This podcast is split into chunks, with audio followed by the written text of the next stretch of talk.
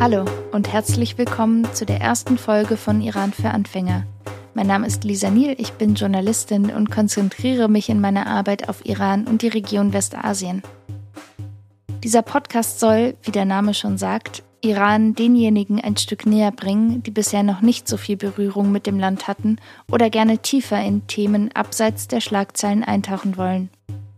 Über verständliche und kritische Gespräche mit unterschiedlichen Personen möchte ich es meinen Zuhörern leichter machen, sich Iran anzunähern. Für jede Folge lade ich eine Person ein, die eine besondere Perspektive mitbringt. Ich befrage diese Expertinnen aus Kunst, Kultur, Wissenschaft und Alltag um ihre Geschichten aus und über Iran zu erzählen, die sonst eher wenig Platz finden.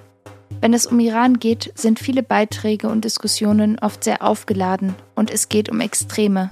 Die gibt es, keine Frage, aber nicht immer ist alles gleich ganz krass. Iran ist vielfältig, komplex und verwirrend. Und deshalb ist dieser Podcast ein Versuch, oder mein Versuch, mit vielen kleinen Geschichten zu einem detaillierteren Iran-Bild beizutragen. Es geht nicht um Vollständigkeit, sondern darum, Iran abseits von Zahlen und Schlagzeilen näher zu kommen. So, und jetzt genug über den Podcast, denn jetzt geht es los. Mein heutiger Gast ist Nathalie Amiri. Sie ist Journalistin und Moderatorin und sie war bis im April 2020 die Leiterin des ARD-Studios in Teheran. Sie stammt aus einer deutsch-iranischen Familie. Die Korrespondentenstelle in Teheran musste sie aufgeben, da sie als Doppelstaatlerin in Gefahr war. Es lag eine Reisewarnung vor, dass sie bei weiterer Arbeit in Iran als politische Geisel verhaftet worden wäre. Nathalie Amiri hat acht Jahre lang über und aus Iran berichtet. Sie war während der großen Proteste 2009 vor Ort. Sie hat schwer zugängliche Personen wie den Außenminister befragt und mit viel Feingefühl das Iran-Bild in deutschen Medien erweitert. Ich möchte heute mit ihr über Berichterstattung aus und über Iran sprechen und darüber, wie es bei ihr jetzt weitergeht. Wie schön, dass das klappt. Ich freue mich sehr. Ja, sehr gerne. Dein Vater ist ja gebürtiger Iraner und daher kommen ja auch deine iranischen Wurzeln. Aber es ist ja nicht so, dass Wurzeln gleich dazu verpflichten, dass man sich äh, diese Wurzeln auch zum Thema im Beruf macht. Ich kenne das von Freunden, die jetzt sagen wir mal, einen türkischen Hintergrund haben und die zum Teil auch echt die Nase voll davon haben, immer wieder erklären zu müssen, was jetzt gerade in der Türkei passiert. Hm, wie war das denn bei dir? Was hat dein Interesse an Iran geweckt und wie kam es dazu, dass du Iran auch in den Vordergrund bei dir im beruflichen gestellt hast? Ich glaube, dass ich ähm, mit dieser Neigung geboren wurde. Also es ist gar nichts Spezielles passiert. Ich habe eine Schwester, die ist 18 Monate jünger, die wohnt in Hamburg und kann ein paar Brocken Persisch und ist jetzt auch nicht oft im Iran gewesen und ist Konditorin und ähm, liebt schon meine persische Familie, aber hat sonst beruflich damit überhaupt nichts zu tun. Das heißt, wir sind da nicht besonders geprägt worden von meinen Eltern. Ganz im Gegenteil, mein Vater hat nie mit mir Persisch gesprochen, also mit uns allen nicht Persisch gesprochen. Ähm, ich habe ja dann erst im Studium Persisch gelernt. Klar konnte ich ein paar Kinderlieder vorher und ähm, irgendwie Ja und Nein und Danke und es schmeckt gut sagen, aber mehr nicht. Und ich hatte aber schon immer ein Rieseninteresse an dem Land. Ich habe mich schon immer hingezogen gefühlt ähm, in die gesamte Region. Ich habe ja auch in Damaskus studiert ein halbes Jahr. Ich ähm, bin oft in der Türkei immer noch. Ich ich gehe da auf. Es ist manchmal ganz schwer, das zu verstehen, weil wir ja natürlich vom Westen in diese Region schauen und sagen, sehr viele Staaten ähm, haben ein diktatorisches System, die Menschen sind unterdrückt. Ähm, trotz all dieser Freiheitsbeschränkungen fühle ich mich manchmal freier, wenn ich dort unterwegs bin. Warum freier? Weil die Liebe der Menschen und das intensive Leben ähm, mich lebendiger fühlen lassen. Ich habe manchmal das Gefühl, dass wir hier in Deutschland ähm, arbeiten und arbeiten und arbeiten und dann müde ins Bett fallen. Im Iran war das anders. Da ist das Leben unglaublich anstrengend, weil nichts organisiert ist. Ich meine, ich habe hier in München, wenn ich in München mein Morgen ne, beginne, habe ich eine To-Do-Liste und da sind zehn Punkte drauf und die arbeite ich dann ab neben meinem Job und ich habe alles getan. Im Iran kannst du dir vornehmen, in Teheran zur Post zu gehen und kannst froh sein, wenn du das geschafft hast. Und trotz diesem anstrengenden Leben, weil eigentlich nie was funktioniert, du kannst dich auf nichts verlassen, es ist sehr viel willkürlich, genießen die Menschen das Leben noch. Ich meine, ich habe ja dort gelebt von 2005 bis 2011 und dann nochmal 2015 bis eben jetzt im Mai 2020 ähm, das Studio in Teheran geleitet, der ARD. Und jetzt im Moment ist wirklich die Situation sehr speziell und ich möchte nicht mehr groß ähm, davon sprechen, dass die Menschen ihr Leben genießen. Aber in der Zeit davor, also einmal aufgrund ähm, der wirtschaftlichen Situation, den US-Sanktionen und auch Corona, was ja verheerend ist, die Situation im Iran. Aber davor war das immer so, wir haben gearbeitet und am Abend ist man zusammengekommen und dann hat man noch das Leben genossen. Und ähm, es waren unglaublich schöne Abende, schöne Gespräche, intensive Gespräche und ich hatte das Gefühl, es macht irgendwie alles auch Sinn. Und manchmal bist du hier in so einem Hamsterrad drin, dass du dich fragst, so, for what? Mhm. Also ich beziehe es nicht aufs Grundgesetz und ich beziehe es nicht auf Rechte, die ich habe. Davon spreche ich nicht. Es geht um Lebensgefühl. Mhm. Und ähm, wie kam es denn, weil Iran rangiert ja auf der Rangliste der Pressefreiheit, ich glaube auf Platz, auf 173. Platz 173. Ja. Wann war denn für dich klar, dass du trotz der schwierigen Bedingungen über Iran berichten wolltest? Also du hättest ja jetzt auch in Iran was anderes machen können. Aber warum war dir das so wichtig, auch gerade als Journalistin aus diesem Land zu berichten? Ich bin ja nach dem Studium, ich habe ja in Bamberg studiert, 2005 direkt gleich nach dem Studium Sack und Pack äh, gepackt und äh, bin dann nach Teheran gegangen und habe da an der deutschen Botschaft gearbeitet, zwei Jahre. Und dann wurde ich von der ARD abgeworben und das war eigentlich schon immer der Beruf, den ich ausführen wollte, also Journalistin. Ich wollte schon immer aus diesen Regionen berichten. Ich wollte schon immer eine Kulturvermittlerin sein und äh, eben diese verschiedenen Welten sich der anderen jeweiligen Welt ähm, erklären und begreiflich machen. Und ähm, es gibt ganz viele Korrespondenten, die nach Rom und Paris und Washington wollen.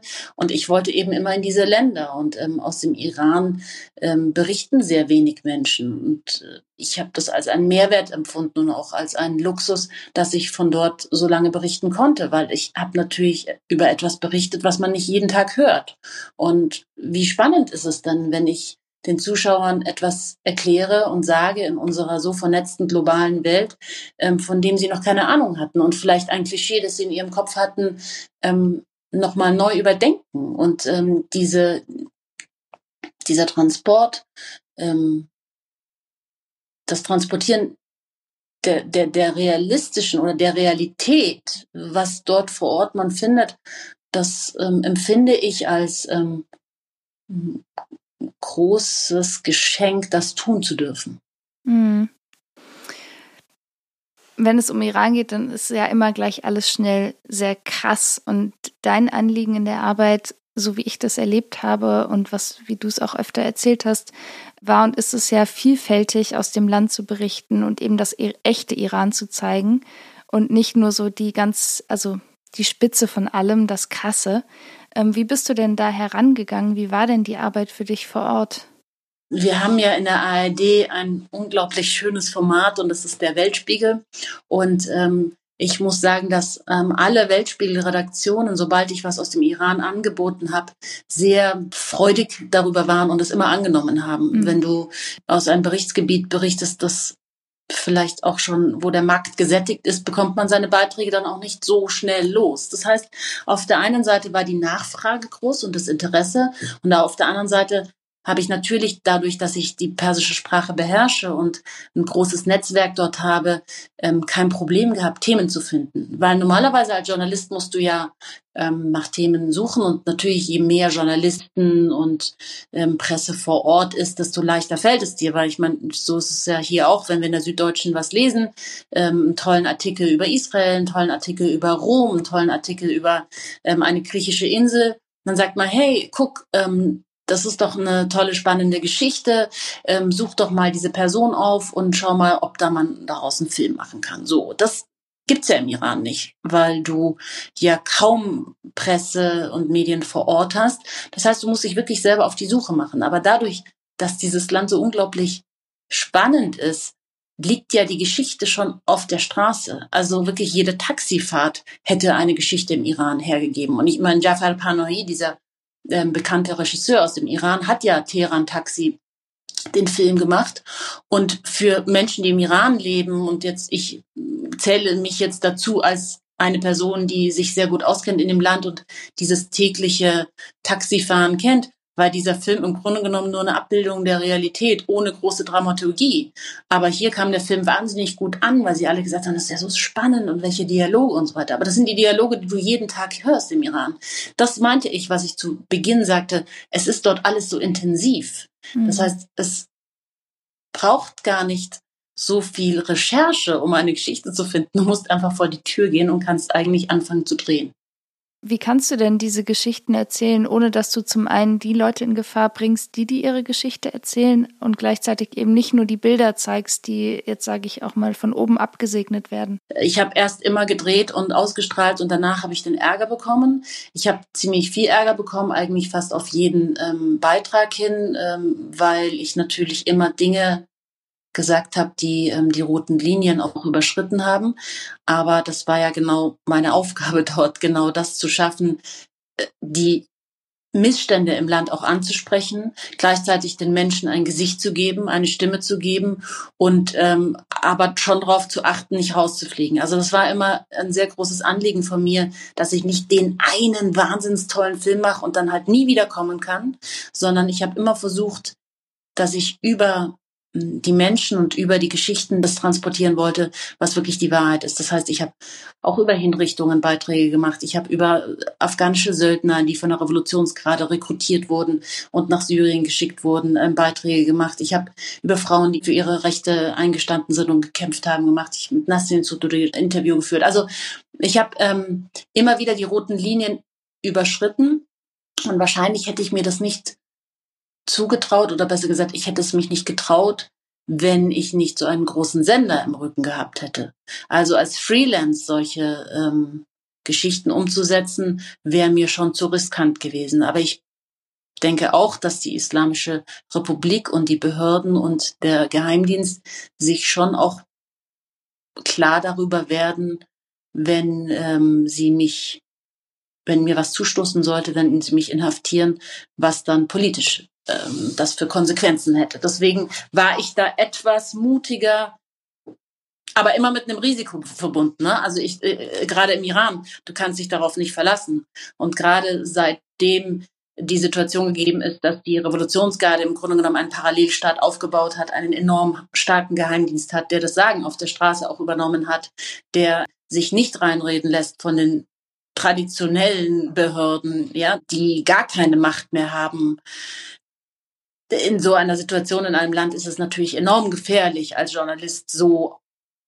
aufzutreten und solche Geschichten zu machen. Von wem würde man denn oder von wem braucht man denn die Drehgenehmigung? Sind es eher die informellen Strukturen oder die semi-informellen Strukturen oder sind es die offiziellen Behörden? Also es ist so, dass wir ähm, als ARD-Studio immer einen Monat eine ähm, Drehgenehmigung für Teheran hatten.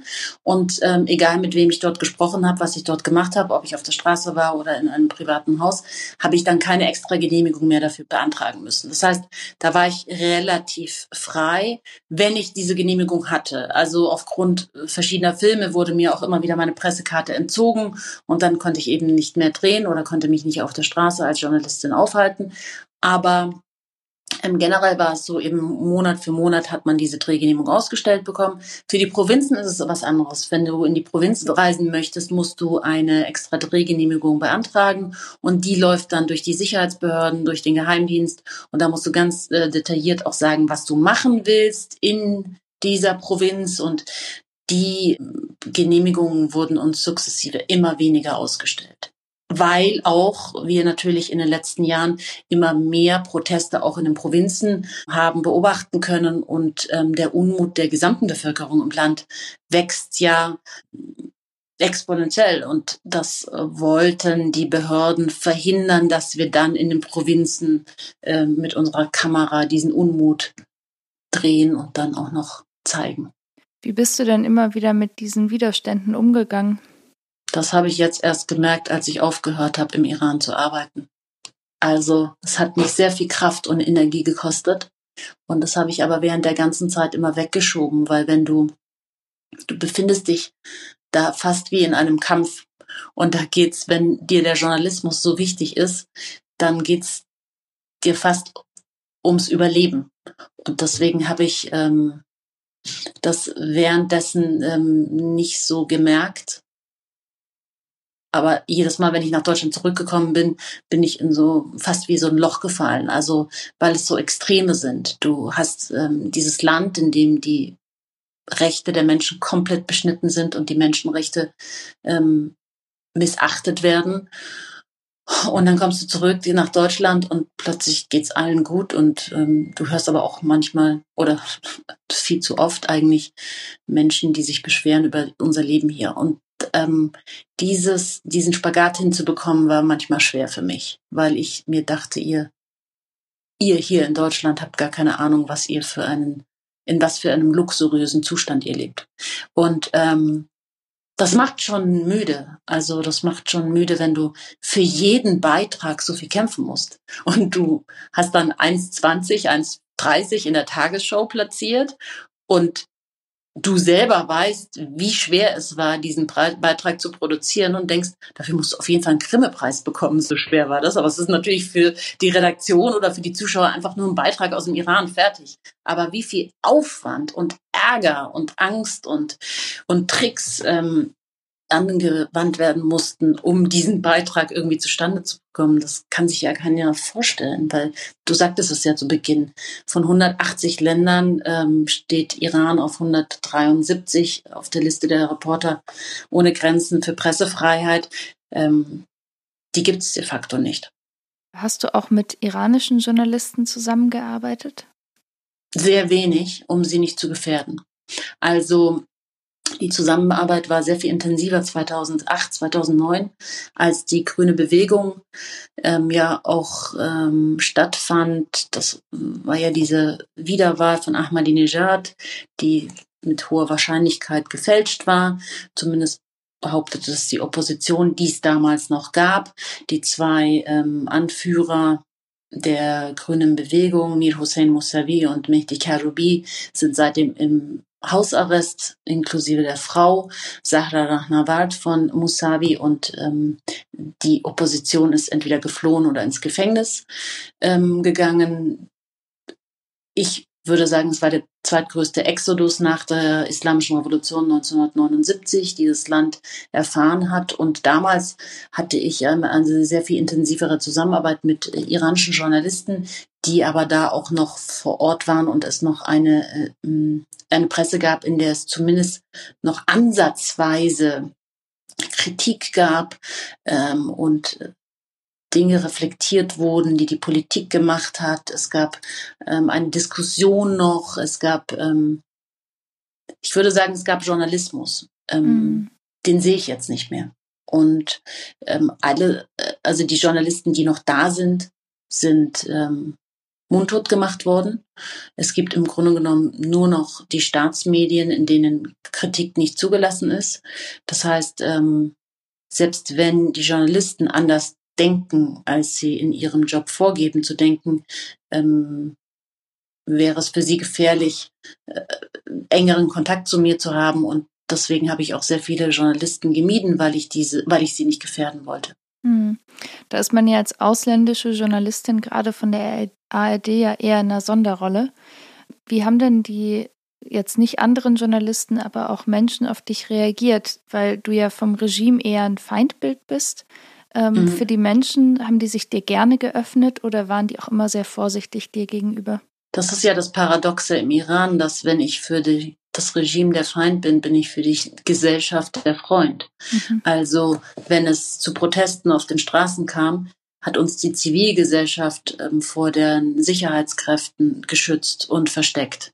Das heißt, ähm, wir sind zur Zielscheibe des Regimes geworden und die Zivilgesellschaft hat uns gerettet.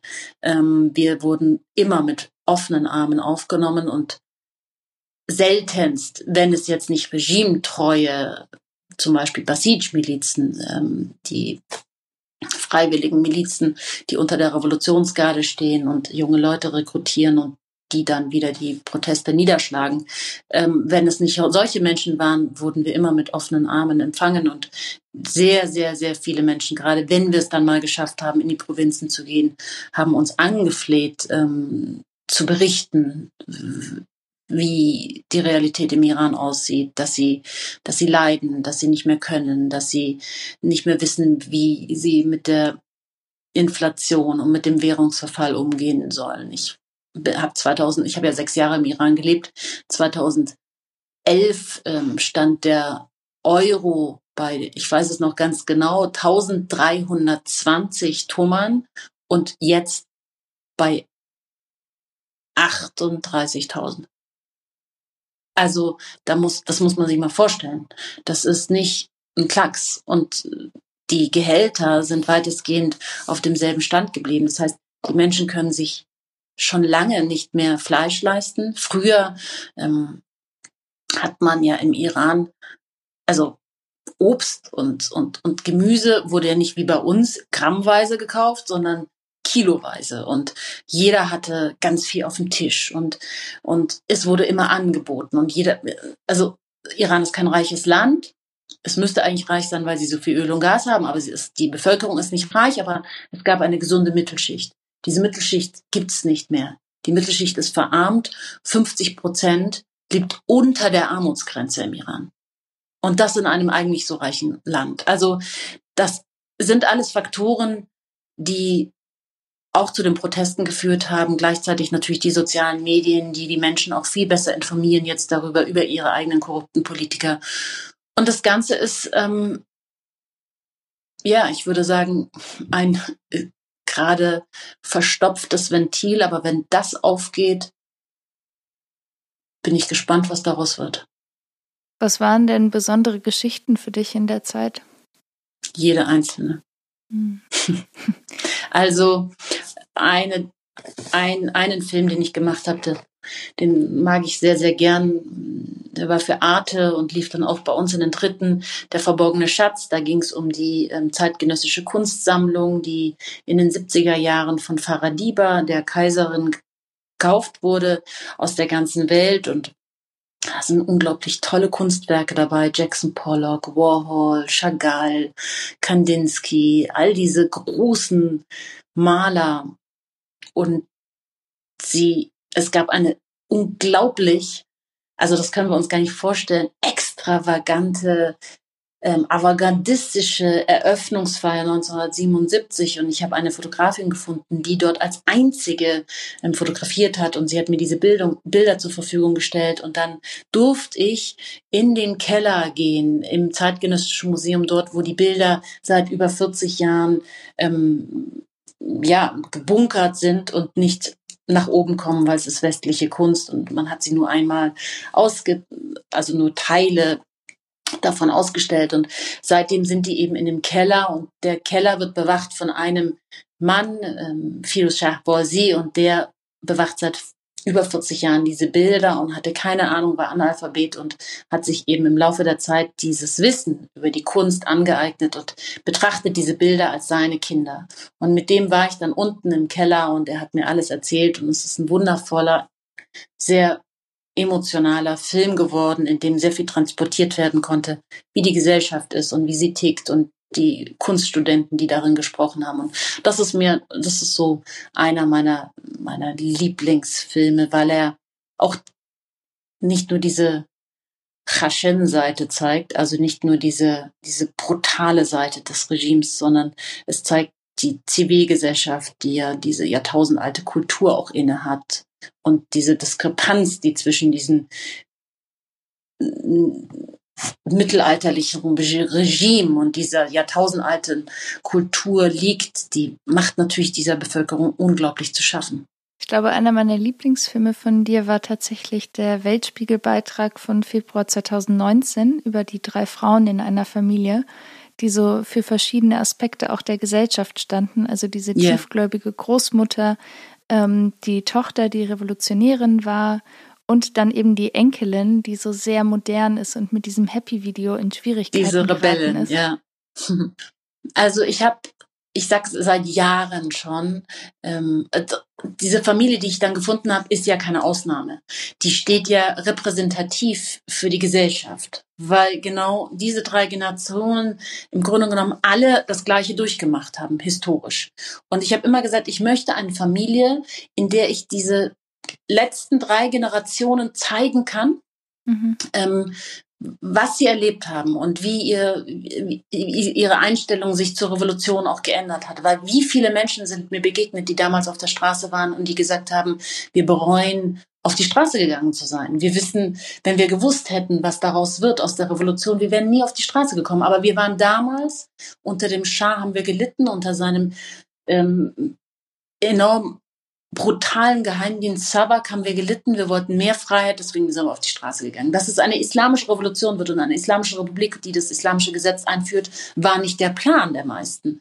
Und ich wollte immer so eine Familie finden und dann zum Jahrestag der islamischen Revolution, zum 40. habe ich dann eben ein halbes Jahr vorher gesagt, so, wir müssten jetzt anfangen, uns bestimmte Leute anzuschauen und zu gucken, wie ist die Großmutter, wie ist die Mutter, wie passt es zueinander, sind die repräsentativ. Und dann habe ich eben Rayhane kennengelernt und war eben schon in diesem Modus drin, ich brauche drei Generationen und habe sie dann nach ihrer Mutter gefragt, ob die auf der Straße war damals bei der Revolution. Und dann sagte sie ja. Und dann habe ich gesagt, und wie ist denn deine Großmutter so drauf? Lebt die noch? Und dann sagte sie ja und erzählte mir über die Großmutter. Und dann dachte ich mir, ja, ich habe meine Familie gefunden und Rayhane ist ja ein sehr ähm, kameraaffiner Mensch und ist ja auch Instagram und ist ja eine sehr bekannte Person inzwischen, auch unter anderem durch das Happy Video. Und ähm, dann war die einzige Hürde, dass ihre Mutter und ihre Großmutter beide mitmachen, weil es ist natürlich schon ein, ich meine, ich habe für diesen Film drei, fast sechs Monate meine Pressekarte entzogen bekommen. Das ist, ähm, die haben Aussagen getätigt, da geht es um die ganze Existenz der Islamischen Republik. Ja, und ähm, sie haben das Ganze in Frage gestellt. Und dann war es natürlich schon so, dass ich Herzklopfen hatte, ob alle mitmachen. Und zu deiner Frage vorher, ob ich die Menschen gefährde oder nicht, ähm, die Iraner sind so intelligent und so, sie kennen sich inzwischen so sehr aus, in diesem Staat zu leben und mit diesem System zu leben und zu überleben, dass sie ganz genau abwägen, und sehr intelligent abwägen, ob sie etwas machen oder nicht. Und wenn sie es machen, wenn sie mir ihr Ja geben zu einem Film, dann haben sie das dreimal gut überlegt, ob sie es machen oder nicht. Und ähm, ich würde nie einen Film so schneiden, ja, in, äh, zusammenschneiden, dass ich sie mehr gefährden würde, um meine Meinung zu transportieren. Das heißt, ich lasse schon auch ihre Aussagen so stehen. Und ja, diesen Ruf habe ich inzwischen auch im Iran und deswegen hatten mir auch viele Leute vertraut, ähm, dann ein Interview zu geben. Was war denn der Hintergrund deiner, ich glaube, du wurdest tatsächlich auch verhaftet und auch verhört. Ähm, was war denn da der Hintergrund und wie war die Situation für dich? Naja, das kam ja öfter vor. Das ist ja keine Ausnahme gewesen und ähm, das gehört, ähm, würde ich sagen, zum ähm, normalen äh, Alltagsleben eines Journalisten im Iran. Und ähm, warum sie es mit mir noch öfter gemacht haben als jetzt vielleicht mit ähm, rein deutschen oder britischen oder amerikanischen Korrespondenten ist, weil ich zwei Pässe habe und sie, ähm, also in ihren Augen bin ich Iranerin und habe quasi als Deutsche kein Recht und auch keine konsularische Betreuungsmöglichkeit dann durch die deutsche Botschaft. Und deswegen war ich ähm, als Iranerin natürlich diesem System immer ein bisschen mehr noch ausgeliefert. Ja, wenn es öfter vorkommt, irgendwann gewöhnst du dich dran, aber ich möchte ich jetzt auch nicht so, hm, so, so, so stehen lassen, als hätte ich keine Angst gehabt. Natürlich hatte ich die auch. Und natürlich habe ich mir Sorgen gemacht, ob ich da wieder rauskomme. Und dann kommt aber wieder dieses andere Gehen, weiß ich nicht, in mir hoch. Und dann bin ich wieder raus und dann denke ich mir, ich muss die nächste Geschichte machen. Und dann fliege ich wieder zurück. So. Also, ich kann nicht anders. Was war denn der Punkt, wo die rote Linie überschritten war und sich abgezeichnet hat, dass du als Korrespondentin in zu großer Gefahr gewesen wärst? Das war ja nicht meine mm, Überschreitung. Also ich habe das ja nicht entschieden, sondern das Auswärtige Amt. Und das Auswärtige Amt hat eben befürchtet, dass ich als ähm, politische Geisel genommen werde, was jetzt nicht an den Hahn herbeigezogen war, dieses, ähm, diese Befürchtung, weil ja in letzter Zeit gerade ähm, parallel zu dem, dass das Atomabkommen immer mehr äh, zum Scheitern verurteilt war und ja nicht richtig umgesetzt wurde und die Beziehungen sich zwischen dem Westen und Iran wieder zuspitzten und ähm, Iran dann in den letzten, ja, man kann schon sagen, Jahren dann immer mehr auch ähm, Doppelstaatler inhaftiert hat und ähm, sie auch an der Ausreise gesperrt hat, selbst wenn sie nicht inhaftiert waren. Und da gab es dann irgendwann den Punkt, dass man sagte, mh, hm, dass es zu gefährlich wird. Du hast vorhin gesagt, dass auch die Iraner und auch du immer wieder wissen, also wenn man das System kennt, man weiß, wie man sich bewegen kann, was man wie sagen kann, machen kann, nicht machen soll. Aber sind das, da sind ja sehr viele auch ungeschriebene Dinge dabei mhm. und auch soziale Regeln, die sich ja auch schnell wieder verändern können. Mhm. Ähm, war das für dich immer wieder etwas, worauf du dich einstellen musstest oder war es schwierig, das so wieder zu finden? Hat sich das schnell verändert? Ja, es hat sich schon schnell verändert, aber irgendwann mh, bekommst du auch ein Gefühl dafür, quasi damit zu floaten. Aber ab und zu kam dann mein, mein deutscher, strukturierter an ähm, Organisation ähm, gewöhnter Kopf durch und dann bin ich komplett ausgeflippt in einem Ministerium oder wo auch immer wir uns gerade befunden haben. Deswegen, also ich war dann schon auch öfter auf 180 und habe mich dann aufgeregt und dann wurde ich von meinem Team beruhigt und die dann immer gesagt haben, so Nathalie, so kommen wir sowieso nicht weiter. Also jetzt beruhig dich mal und sei nicht so laut, aber irgendwann ist es mir dann wieder durchgerutscht und habe ich gesagt, es ist alles euer Recht, dass ihr in so einem System lebt und das ist doch alles zum Kotzen hier und ja, so bin ich dann ausgeflippt und dann habe ich meinem Ärger Luft gelassen und dann ging es wieder irgendwie weiter. Hat dich denn der Ärger auch manchmal weitergebracht? Ja, weil sie dann schon auch ähm, ein bisschen Respekt hatten. Also ähm, die Menschen zum Ducken zu erziehen, ist ja ihre primäre Aufgabe über die Staatsmedien und in der Schule. Und wenn du dich eben nicht duckst und wenn du da entsprechend ähm, stark auftrittst, dann haben sie schon Respekt. Und der bringt dich dann manchmal weiter. Manchmal.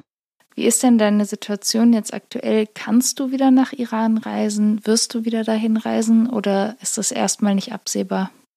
Also, das ist erstmal nicht absehbar. Das Regime hat sich ja nicht geändert. Die sind immer noch ähm, an der Macht und ich habe ja jetzt auch viele Interviews geführt ähm, nach meiner Zeit als Büroleiterin in Teheran und ich glaube nicht, dass die Inhalte, über die ich gesprochen habe, jetzt ähm, mich in deren Augen in einem besseren Licht haben stehen lassen. Aber du hast ja wahrscheinlich auch noch Familie in Iran und jetzt auf Familienbesuch zu gehen? Oder bist du in den Augen immer Journalistin? Natürlich, das trennen die ja nicht. Ich bin Natalia Miri und wenn die einreist, dann jetzt, also nach all dem, was geschehen ist, ähm, würde ich das jetzt auch nicht mehr riskieren. Mhm. Leider. Also verbunden mit einem mit enorm viel Wehmut, weil ich, ähm, wie man wahrscheinlich auch heraushört, dieses Land sehr liebe und die Menschen sehr liebe und sehr, sehr viele Menschen dort vermisse. Wie geht es denn jetzt weiter für dich? Ich habe in einem anderen Podcast gehört, dass du von einem Buchprojekt gesprochen hast. Oder ja. da hast du was angedeutet? Ja, das kommt im März raus. Ah. Ja, da bin ich gerade in den letzten Zügen dabei, das zu schreiben. Was ist der Titel?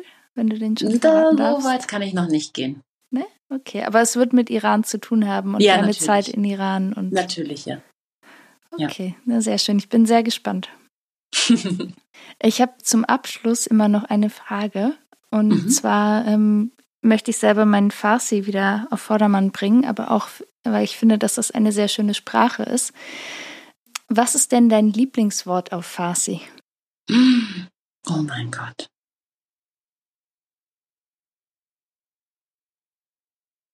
Weißt du, ich habe ja immer schnell eine Antwort parat, aber darüber habe ich mir noch nie Gedanken gemacht.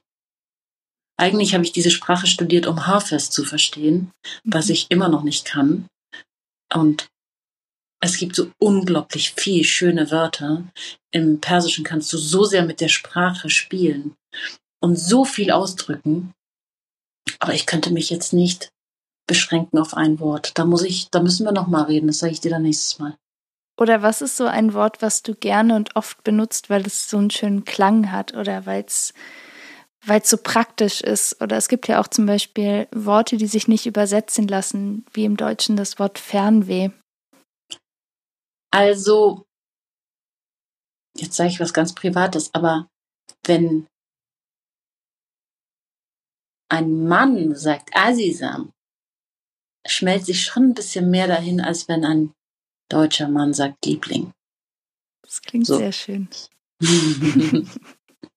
das ist doch ein sehr schöner Abschluss zu einem Gespräch, wo es ja auch um sehr schwierige und auch tiefe Themen ging. Vielen, vielen Dank dir, dass du dir die Zeit genommen hast. Ja, sehr gerne.